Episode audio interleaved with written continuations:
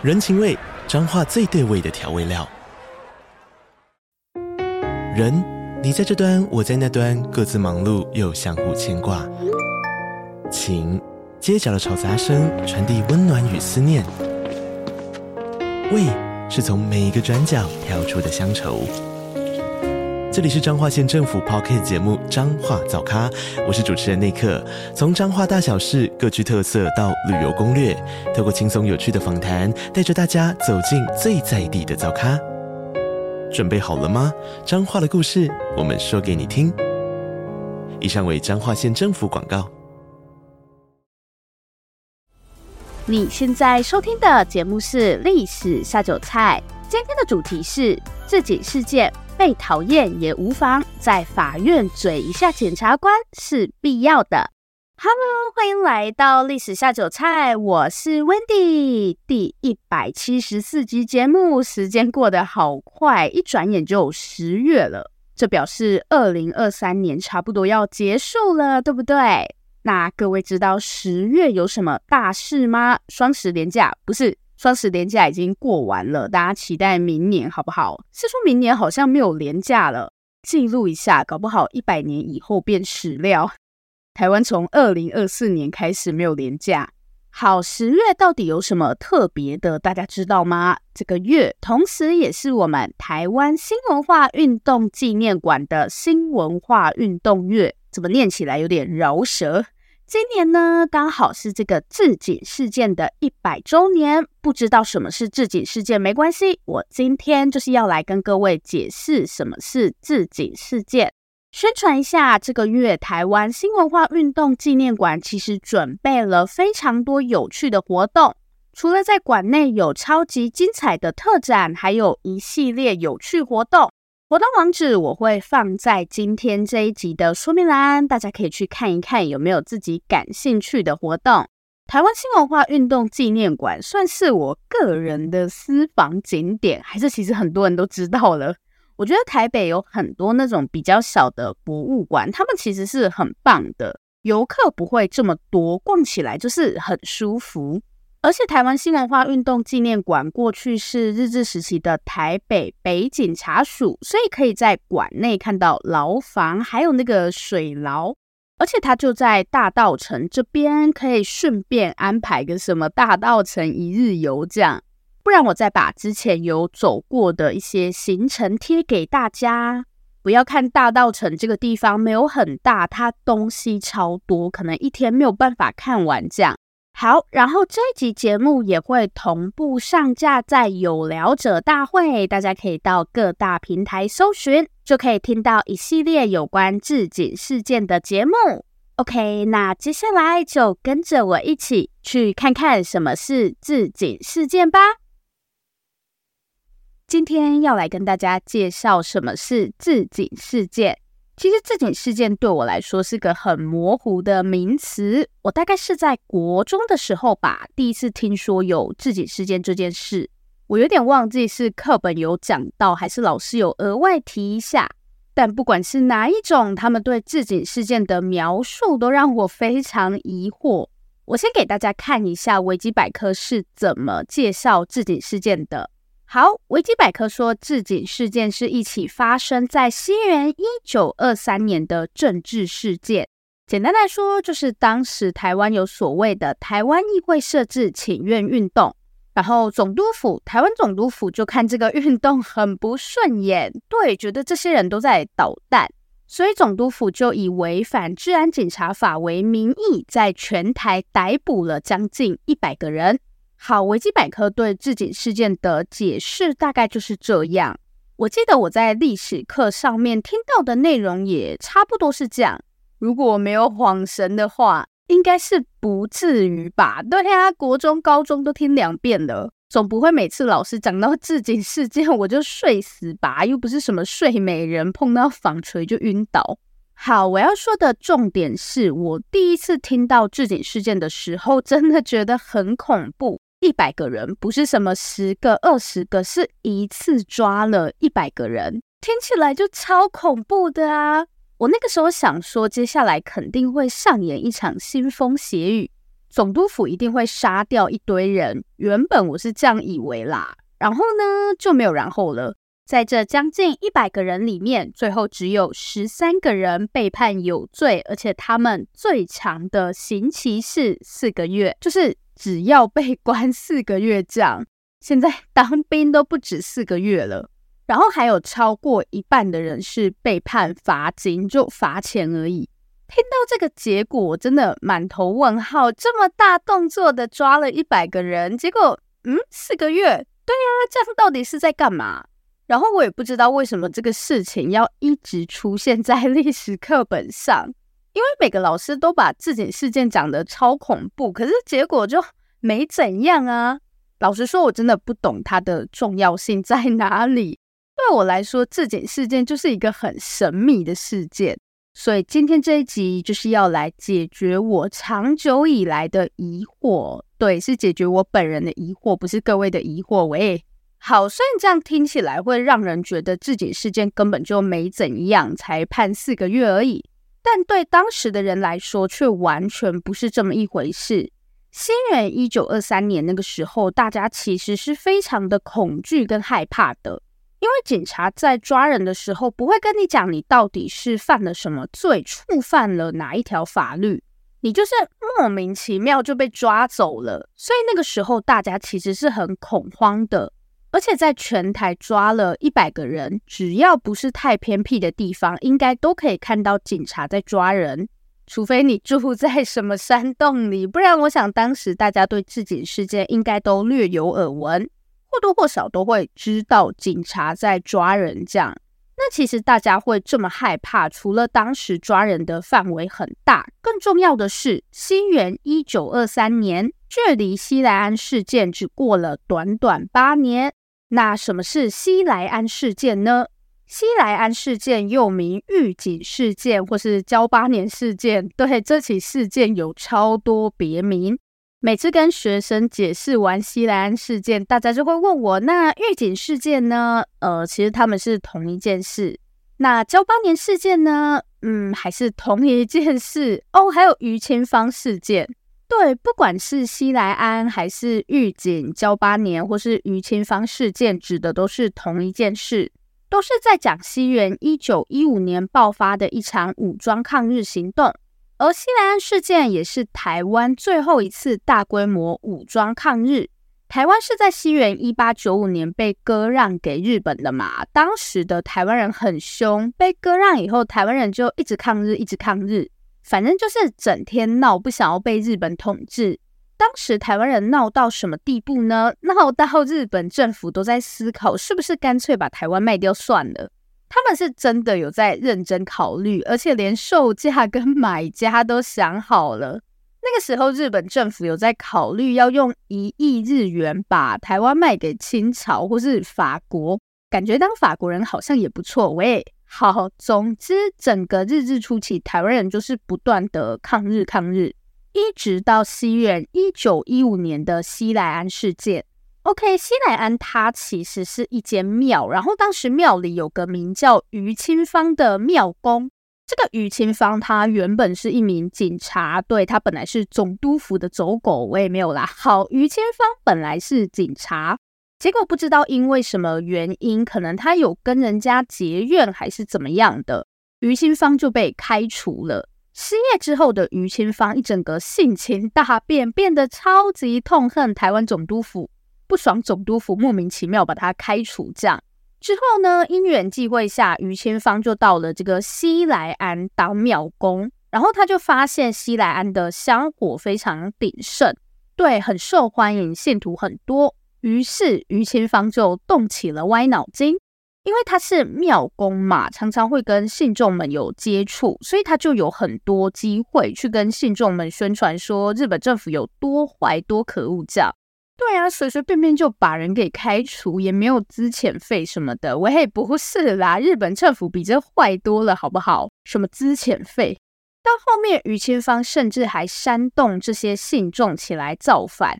结果因为阵仗太大，看来台湾总督府真的做人失败，因为太多人加入了，于先芳他们都还来不及起事，整件事就东窗事发。台湾总督府就知道了。这样，当时的台湾总督名叫安东真美。西来庵事件爆发的时候，他才刚刚上任，刚来到台湾而已。所以安东真美就气到不行，才刚来就出状况，很丢脸呢。于是他就一口气抓了将近两千个人，对，不是两百，是两千，根本神经病，对吧？但是呢，更夸张的事情还在后面，在这将近两千人里面，有超过八百人被判死刑。对，八百人，大家还没有听错。不要说台湾人啦，消息传回日本本岛，连日本人自己都吓到了，想说到底是发生什么事？有需要一口气处死八百个人？我先跟大家说明当时的日本是什么状况。大家可能会想说，总督说处死，不就直接处死？还有啰里吧嗦的空间呢？有，因为在日本，就算是天皇也没有这种权利。明治维新以后，日本走的是君主立宪的路线，也就是说，天皇的权力不是无限扩张的。他们有议会，你要经过议会的同意。这些东西不是日本原创，是从西方那边学来的。其实一直到西元十九世纪中叶以前，日本就跟中国一样被西方列强按在地上打。明治维新以后呢，日本就决定他不要当亚洲国家了，他要全面西化，脱亚入欧，成为加害者。喂，其实那些西方国家根本不觉得自己在欺负人，他们的心态真的很荒谬。那些西方列强觉得殖民别人是一种善举，他们在做好事。亚洲国家都很落后、很野蛮，殖民是要帮助这些国家，听起来很荒谬，对吧？但当时那些西方列强就是这样认为的。其实西兰事件在国际上也引发了轩然大波，大家就觉得天哪，日本好野蛮，然后日本政府就很紧张。因为日本想加入西方列强，成为一个文明的国家，所以一次判八百个人死刑是绝对不可以的。而且台湾是日本第一个殖民地，这么多人叛乱，不就表示你日本管不好台湾吗？这样是没资格成为一个文明国家的。所以日本政府就很紧张，要台湾总督府把死刑人数降低。可是，即便如此，西来安事件最终还是处死了上百人。这段记忆对于台湾人来说是非常恐怖的，也是整个日治时期伤亡最惨重的一次抗日行动。治警事件发生的时候，距离西来安事件也不过就八年的时间。八年前，如果用我们的角度来看，就是二零一五年，刚好是八仙尘爆那一年。大家可以试着去感受一下，如果现在又发生类似的事件，大家一定会很恐慌吧？你那个记忆一定会马上被勾起来。所以这件事件发生的当下，大家是很害怕的，对不对？谁知道会不会又像西来安事件那样死一堆人？OK，西来安事件是武装抗日，这个可以理解。那这件事件又是怎么一回事？对啊，台湾总督府为什么要这样到处抓人？他们的理由真的蛮无聊的。日本不是君主立宪，有宪法，有议会吗？他们标榜自己很民主、很文明，结果台湾没有议会，不是很文明吗？那为什么日本人有议会，台湾人没有议会？而且当时台湾总督府一直在强调，日本人、台湾人大家都是一样的，都是天皇的子民。那为什么台湾人不可以有议会？好，其实，在西来庵事件以后，武装抗日就几乎在台湾消失了，因为台日双方的火力实在是差太多了，就是一直去当炮灰而已啊。然后以林献堂为首的一些士绅、知识分子，他们就开始推动台湾议会设置请愿运动，希望用比较温和的方式争取台湾人的权益。因为就是请愿啊、抗议而已，也没干嘛。虽然总督府觉得这群人很烦、很讨厌，但我就是请愿而已。法律又没有说我不能请愿。反正日本政府标榜自己是文明人嘛，那你就要遵守法律啊。所以台湾总督府当时完全拿这群人没办法。可是总督府很气，这口气怎么吞都吞不下去。然后他们就找找找找找哦。找到一条法律叫《治安警察法》，然后就以治安警察法为名义，在全台抓了将近一百个人。那治安警察法到底在规定些什么呢？其实也蛮无聊的，它很类似我们今天的集会游行法。比方说，你集会啊、结社要向警察登记，这样没登记就会被抓去关或是罚钱什么的，就是一个很小的事情。就算真的被关，也就几个月的事。很明显，台湾总督府就是在找茬嘛，就故意找麻烦呢。于是，在法庭上就出现了非常荒谬的一幕。当时劳师动众抓了一堆人来嘛，大家都想说是不是要发生什么大事了。然后当时负责的那个检察官，他叫做三好一八，我也不知道是应该说他很认真呢，还是他根本是来搞笑的。大家知道一审的时候，三好检察官花了多久时间在陈述吗？就是讲说蒋渭水他们那一票人到底干了哪些坏事。六个小时，他讲了整整六个小时，我很羡慕，真的。他到底是怎么保养喉咙的？可不可以分享一下？虽然不是一次讲六个小时啦，但我还是很想知道他平常都是怎么保养喉咙的。怎么有办法讲这么久到底？然后比这个更扯的是什么？大家知道吗？检察官很认真是吧？起码他准备了六个小时的讲稿。但这些被告最后要被关多久呢？就几个月，最多就四个月而已。如果是三好一八，我就随便糊弄一下，反正也关不了多久，干嘛浪费时间准备那么多资料，累到自己而已。好，原本事情到这里应该就要结束了，虽然真的很无聊，但我们还是尊重检察官，好不好？可是三好一八万万没有想到，他的被告不是一群普通人。等一下，我们还没有介绍被告，对不对？讲得很开心，结果都没有介绍被告。当然，治警事件的被告有很多人啦，我就重点介绍几个主要人物。当时被抓的这些人，主要是这个台湾议会骑乘同盟会的成员。那里面的成员有谁呢？比方说蔡培火，还有非常有名的蒋渭水跟雾峰林家的成员林佑春，他算是林献堂的侄子。这样，林献堂没有参加，对，这次他没有参加。他们其实有听到风声说总督府要抓人。林献堂是雾峰林家的族长嘛，家人就不让他去，结果他侄子去。喂，在这几个人里面，我最喜欢的是蒋渭水，因为蒋渭水的嘴特别臭，讲话特别酸。每次开庭的时候，三好一八就自己一个人跟机关枪一样在那边讲讲讲，底下那些被告就说：“那我们也要讲，对啊，你都讲六个小时了，应该换人讲一下吧。”然后被告这边就派了几个代表，比方说林佑春，但是林佑春太有礼貌了，我不喜欢。我们来看蒋渭水说了什么，因为前面三好一八说台湾人很爱造反呐、啊、什么的，好像是事实。喂，蒋渭水就反驳说，还不是警察逼的，你们警察就是态度很差，又喜欢乱栽赃。乍听之下可能会觉得还好。但要知道，当时的台湾总督田健治郎，他就是警察出身，所以上来就指着警察的鼻子骂，也是蛮神勇的。像林佑春就会说什么，历任总督都说台湾人是很温柔的，现任总督田健治郎也是这样说的，所以怎么能说台湾人爱造反呢？就非常的有礼貌，没有杀伤力。好，骂完警察，当然也不能放过检察官。毕竟我们今天这一集就叫做在法院嘴一下检察官是必要的。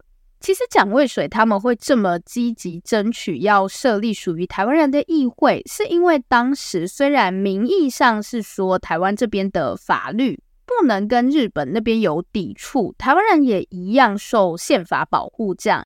名义上是这样规定啦，但实际操作起来又是另外一回事。结果三好一八就一直在那边说没有，说什么台湾总督府都有按照规定做事。然后蒋渭水就举了一个九德专卖令这个例子来反驳三好一八，说他在那边睁眼说瞎话，公然在法庭上说谎，怎么搞得好像蒋渭水才是检察官？本来总督府是想要挫挫蒋渭水他们的锐气，但反而自己碰了一鼻子灰。其实，在第一次开庭后，台湾日日新报就立刻刊登了一共四篇报道，三篇日文，一篇汉文，这样跟大家讲三好检察官是如何在法庭上痛斥被告。对，一连写了四篇文章，跟大家说蒋渭水他们有多可恶。如果想要了解日治时期的台湾，台湾日日新报是绝对不能错过的资料。但要特别注意的是，台湾日日新报同时也是总督府的机关报，就是站在总督府那边的。所以，台湾日日新报报道质检事件的时候，都在骂蒋渭水他们。也就是说，台湾总督府跟台湾议会设置请愿运动那一票人的争执，不是只在法庭上而已。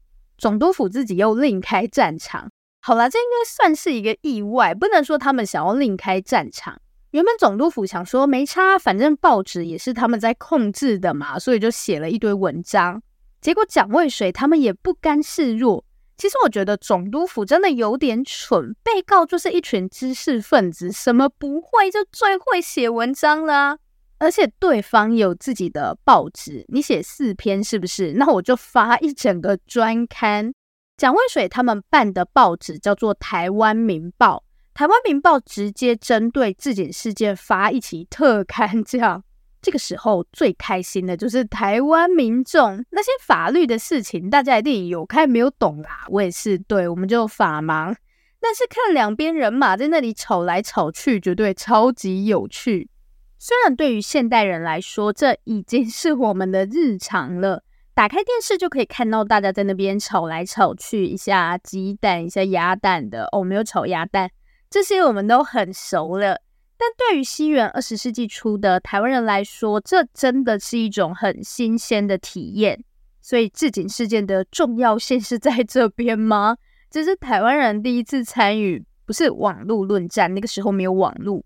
这是我们第一次在报纸上参与大型论战、打比战，这样，那确实是蛮 重要的。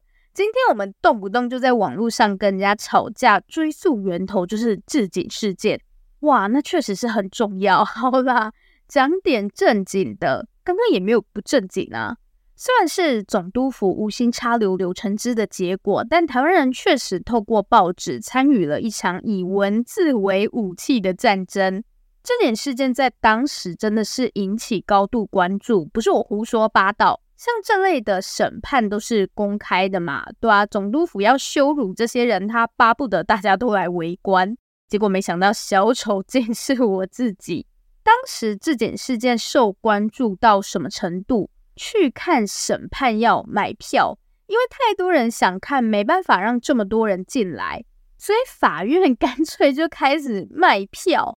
而且你还要提早去排队，不是有钱就买得到。比方说九点开庭，他七点开始卖票，但是你五点就要去排队了啦，晚了就没有了。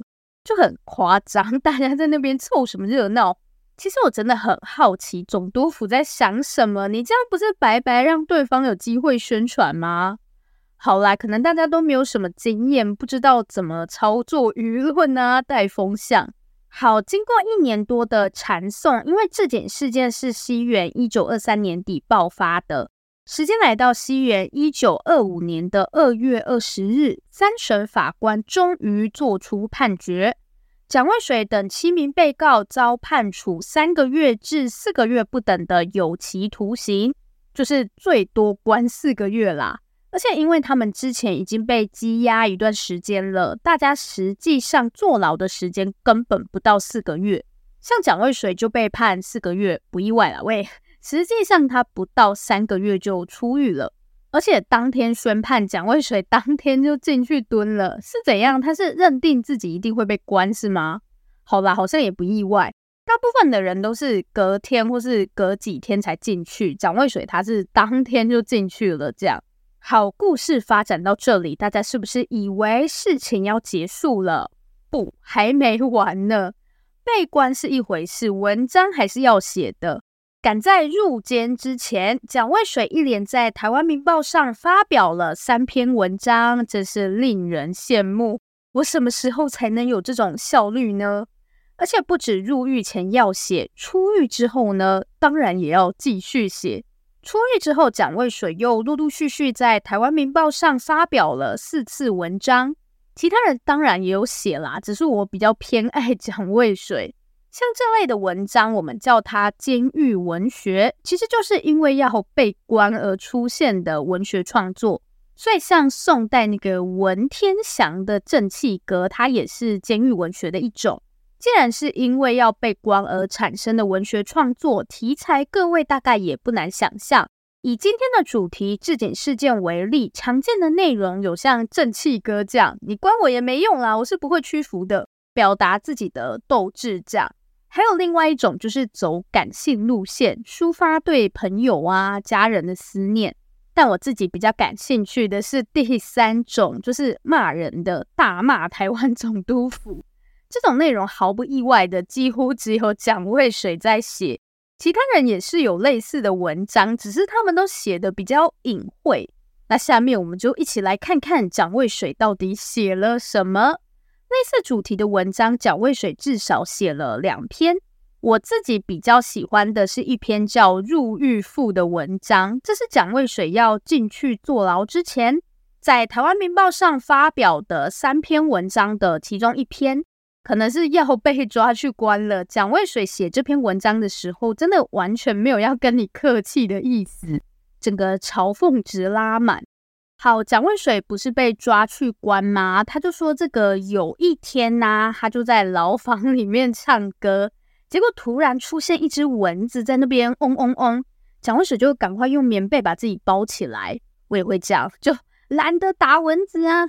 然后，因为蚊子那个嗡嗡嗡的声音听起来特别哀怨，蒋渭水就问那只蚊子说：“你是怎样？是有什么不爽吗？到底是在靠？不是啊，就是你有什么问题吗？”蚊子就跟蒋渭水说：“你看我们那些总督当初在台湾的时候多威风，比方说那个田健治郎。其实田健治郎在西元一九二五年的时候早就卸任回到日本去了。”但显然蒋渭水没有要放过他的意思。好，蚊子就说：“你看那个田健治郎想组内阁，想当总理大臣，没用啦，不可能。离开台湾之后，田健治郎的仕途不是太顺。这样，蒋渭水就在那边嘲讽他。哦，不是蒋渭水啦，是是蚊子。然后蚊子又接着说：你看我们现在这个总督内田嘉吉，他更不行啦。那些总督也就只敢在这边欺负台湾人。”我真的觉得他们很可悲什么的。这个蚊子是名嘴是不是？他好适合主持政论节目哦。蒋渭水听完就在那边哇，你很懂哦。对，然后两个人就相安无事，一路好眠到天亮。那个蚊子就一直停在墙上，没有叮他。蒋渭水这个写法就很像什么？我梦到这些事情都是我梦到的，这样那些东西都是蚊子讲的，不是我说的。所以当时台湾人就可以一直在报纸上 看到这些有趣的文章，这对台湾人来说真的是前所未有的体验，好吗？过去台湾人不懂得争取自己的权益，不懂得团结，这一波下来什么都会了。而且当时的台湾人不是只有看而已，像台湾民报还有开放读者投书，你可以发表自己的意见，你可以 call in 这样，天啊，好有时代感的词。说到时代感，再跟大家补充一个小小的观念：台湾议会设置请愿运动的出现，除了有西来安事件的影响，觉得说台湾人不要白白牺牲。另一个很重要的背景就是大正民主。新人一九二一年是林献堂他们第一次跑到日本帝国议会前去请愿，说希望设置台湾议会这样。那个时候正好是大正十年，就是日本的大正天皇。大正年间，它是一个相对开放的时代，大家在政治上很敢表达。然后，日本的整个君主立宪体制也运作的比较成熟了，所以大家会比较积极的去参与政治，发表自己的意见。整个大正时代，政府传达出来的讯息也是比较在乎民意的。在这样的背景下，台湾的这些知识分子就觉得，或许可以用比较温和、符合民主法律的方式来表达自己的意见。也就是说，治警事件的爆发固然是台湾总督府搬起石头砸自己的脚，但这个时代背景是重要的。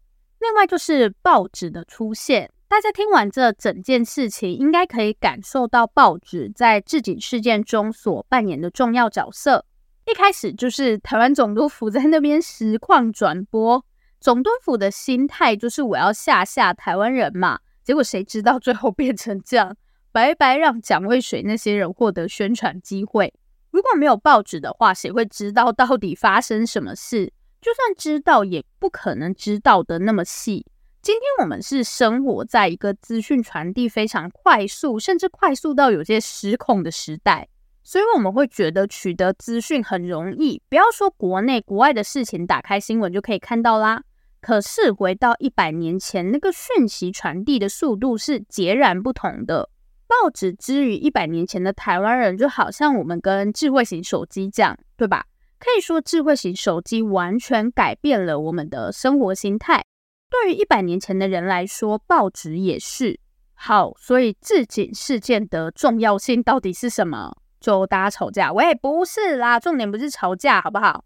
重点是，这是台湾人第一次有机会这样去了解当时台湾的这些知识分子，他们到底在干嘛？他们到底想要跟台湾人说些什么？对我来说，自警事件的重要性不是抓了多少人、判多久，是这件事情它在后续所引发的关注。不过还是要说一下，这是我觉得啦，治警事件它在法律啊或是文学上还是有它独特的意义。但我法盲，所以我就跟大家解释我自己比较感兴趣的部分。反正今天这一集本来就是要解决我自己的 疑惑嘛。我对这种大家的生活比较感兴趣，就是社会文化史的部分。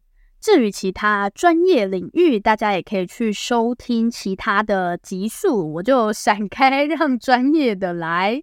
好的，那以上就是今天的节目内容。